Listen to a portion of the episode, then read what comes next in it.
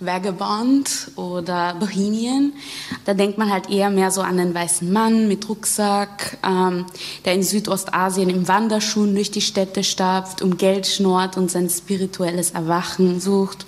Oder die weiße rebellische Frau, der es im europäischen Heimatland einfach viel zu langweilig geworden ist. Enesi M. fordert bei einer Diskussionsveranstaltung, die im Zeichen der Vagabondage vergangenes Jahr im Depot Wien stattgefunden hat, dazu auf, sich Gedanken darüber zu machen, unter welchen ganz spezifischen Voraussetzungen das Vagabundieren als selbstbefreiende Bewegung betrachtet werden kann. Diese Konzepte des Vagabundierens sind stets weiß geprägt und werden auch als solche akzeptiert und als positiv betrachtet. Also es ist quasi etwas Anstrebenswertes, so ein Vagabund zu sein, ne? weil es ist free-spirited und wow, cool, die reisen die ganze Zeit, die sehen so viel von der Welt und genau. Inesi M. ist Musikerin, transdisziplinäre Poetin und Aktivistin bei Afro Rainbow Austria. Afro Rainbow Austria ist eine Organisation von und für LGBTQI-Migrantinnen aus afrikanischen Ländern in Österreich. Die Bezeichnung Vagabund bzw. Vagabundin ist vieldeutig, sagt Inesi M. Dadurch, dass ich in einem zweisprachigen Haushalt aufgewachsen bin, bin ich halt auch mit Portugiesisch, äh, dem brasilianischen Portugiesisch aufgewachsen. Da gibt es dieses Wort eben auch. Vagabundo ist ein sehr negativ behaftetes Wort auf Portugiesisch. Vagabundo oder Vagabunda nennt man Menschen, die faul sind, nicht arbeiten oder ihre Arbeit anderen auferlegen, um sie nicht selbst zu machen. Vagabundo hat sogar einen kriminellen Aspekt, denn Diebe werden ebenfalls als Vagabundos bezeichnet. Wenn das Wort weiblich gegendert wird, also Vagabunda, verbindet man es mit den sogenannten unzüchtigen sexuellen Aktivitäten einer Frau. Fahrende Frauen, fliegende Händler, verdächtige Subjekte, potenzielle Kriminelle, Falschspieler, Jongleure, Musikanten, Lotterpfaffen, Winkelärzte, Possenreißer, Puppenspieler, Spielleute. Die Künstlerin und Schriftstellerin Nathalie Divan hat ein Verzeichnis von den historischen Ausdrücken erstellt, mit denen wandernde und umherziehende Menschen in Polizei- und Gerichtsarchiven, in gesetzlichen Erlässen und Verordnungen, in Zeitungsartikeln und auf Flugblättern versehen nicht wurden. sesshafte Marketenderinnen, Kesselflicker, Handwerksburschen, Abdecker, Henker, Dirnen, Schauspieler, Stadtpfeifer, Tramps.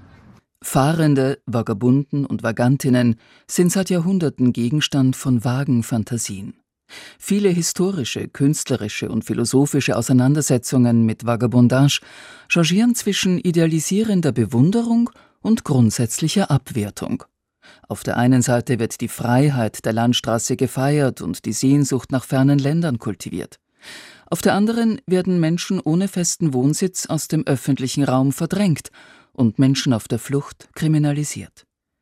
Eine der ersten, die sich Ende der 1970er Jahre auf ganz andere Weise mit der Geschichte der Fahrenden und Vagabunden beschäftigt hat, ist die Historikerin, Soziologin, Psychotherapeutin und Schriftstellerin Angelika Kopetschny. Mir war klar, dass es ein sehr kühnes Unternehmen war aufgrund der, sagen wir mal, doch sehr tendenziösen Quellenlage. Ich musste immer zwischen den Zeilen lesen und aus meiner Perspektive mir das raussuchen. Nun war ich ja Historikerin und äh, wusste, wie ich das mache. Angelika Kopetschny wählte im Gegensatz zu ihren Quellen aus dem 19. und frühen 20. Jahrhundert einen anderen, zeitgemäßeren Ansatz. Damals Zeitgeist, Geschichte von unten. Also, ähm, da waren schon mehrere Bücher dazu erschienen. Also in England hatte der Thompson äh, The Making of the Working Class geschrieben. Es gab Oral History. Man interessierte sich auf einmal. Das hieß damals das einfache Volk. Hm? Und äh, das wollte ich auch. Ich wollte einfach eine moderne Geschichte schreiben, also nicht von oben herab, sondern wie auch in der Soziologie die teilnehmende Beobachtung praktisch. Ja, und dann habe ich mich daran gesetzt. Die vagen und tendenziösen Fantasien, die sich um Menschen ranken, die sich aus ganz unterschiedlichen Beweggründen auf den Weg gemacht haben, die on the road auf der Straße leben, sind auch der prekären Quellenlage geschuldet. Die teilnehmende Beobachtung Angelika Kopetschnis bezog sich vor allem auf eine Neubewertung der vorhandenen Quellen. Dann habe ich versucht, in dieser Literatur, die ja nun wirklich äh, meistens aus der herrschenden Perspektive geschrieben war, irgendwie zwischen den Zeilen rauszufinden, wer das wirklich war, was die Leute gemacht haben.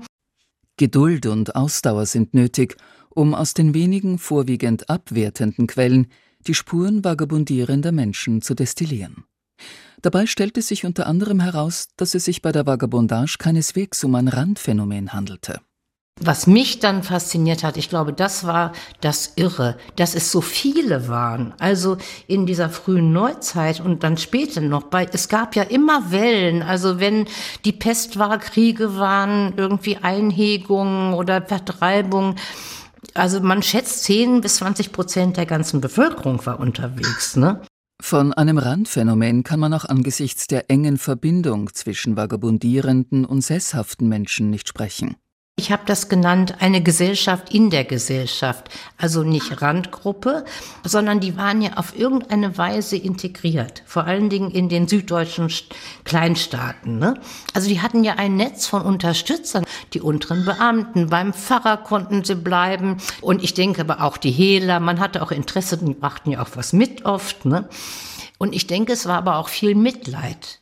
Also äh, man wusste, es könnte mir ja auch passieren, ja. Und ich, es, man war ja mit Bettlern eine ganze Weile auch sehr mildtätig. Das hat sich ja dann geändert, als es so viele wurden. Aus den sorgsam gesichteten Quellen lässt sich außerdem ablesen, wie sich die Bewegungen vagabundierender Menschen gestaltet und verändert haben und welchen Gefahren sie ausgesetzt waren, wenn sie über kein Heimatrecht oder keinen Aufenthaltsstatus verfügten. Zweimal im Jahr im Frühjahr und Herbst kommt ein weiterer großer Schub hinzu. Österreich weist seine Vaganten aus. Der berühmte Wiener Schub. Bayern schiebt sie dann weiter über die Grenze nach Schwaben, wo sie sich dann verlaufen. Das ist ein Zitat aus dem Buch von Angelika Kopetschny, Fahrende und Vagabunden, das 1980 im Berliner Wagenbach Verlag erschienen ist und beschreibt eine Situation Ende des 18. Jahrhunderts, anders als man glauben möchte. Äh, klingt so gegenwärtig, oder? Nathalie Divan beschäftigt sich nicht nur mit den politischen und rechtlichen Konsequenzen der Vagabondage, sondern auch mit ihren Sprachen und Zeichen. Als Schrift-Hin- und Herstellerin, wie sie sich selbst bezeichnet, lässt sie auf verschiedene Arten und Weisen Buchstaben durch die Stadt vagabundieren. Seit dem Mittelalter bedienten sich Vagabundierende in Europa verschiedenster Zeichensysteme. Die grafischen Zinken informierten Nachfolgende über die Gegebenheiten, die vor Ort zu erwarten waren, ob es sich etwa um einen freigebigen Haushalt handelt oder nicht, ob der Eigentümer brutal ist, ob eine offensiv zur Schau gestellte religiöse Haltung von Vorteil ist, ob ein bissiger Hund das Haus bewacht. Andere geheime Verständigungsformen waren ebenfalls im Einsatz. Es gab ja Laute, also irgendwie Vögel nachmachen und es gab auch diese Handzeichen. Ne? Zum Beispiel dieses C für Kochemer, ne?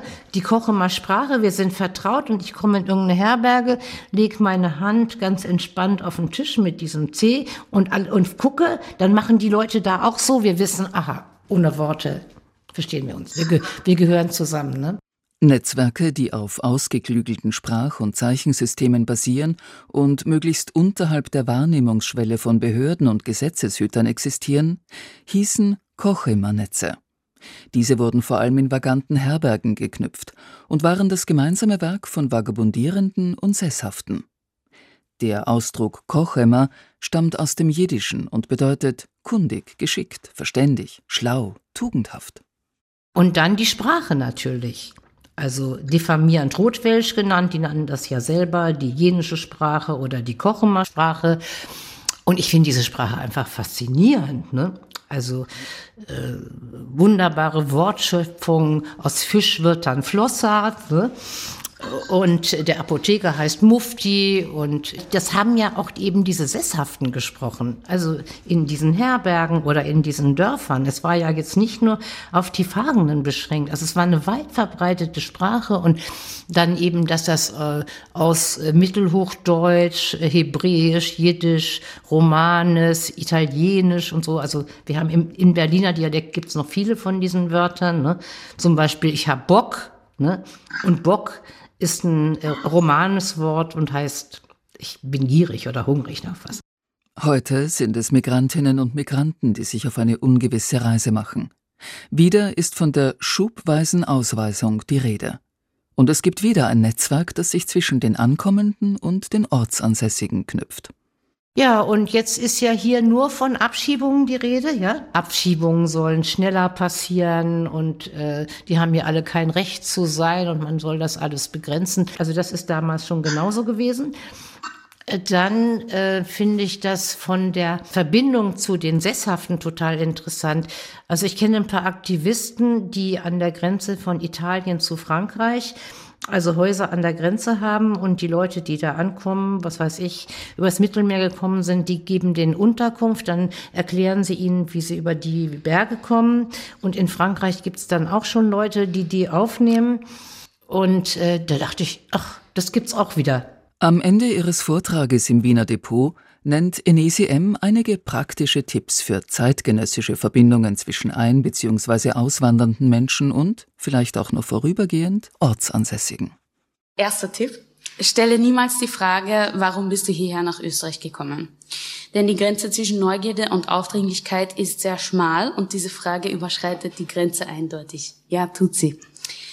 Zweitens die Folgefrage, aber woher kommst du wirklich ursprünglich?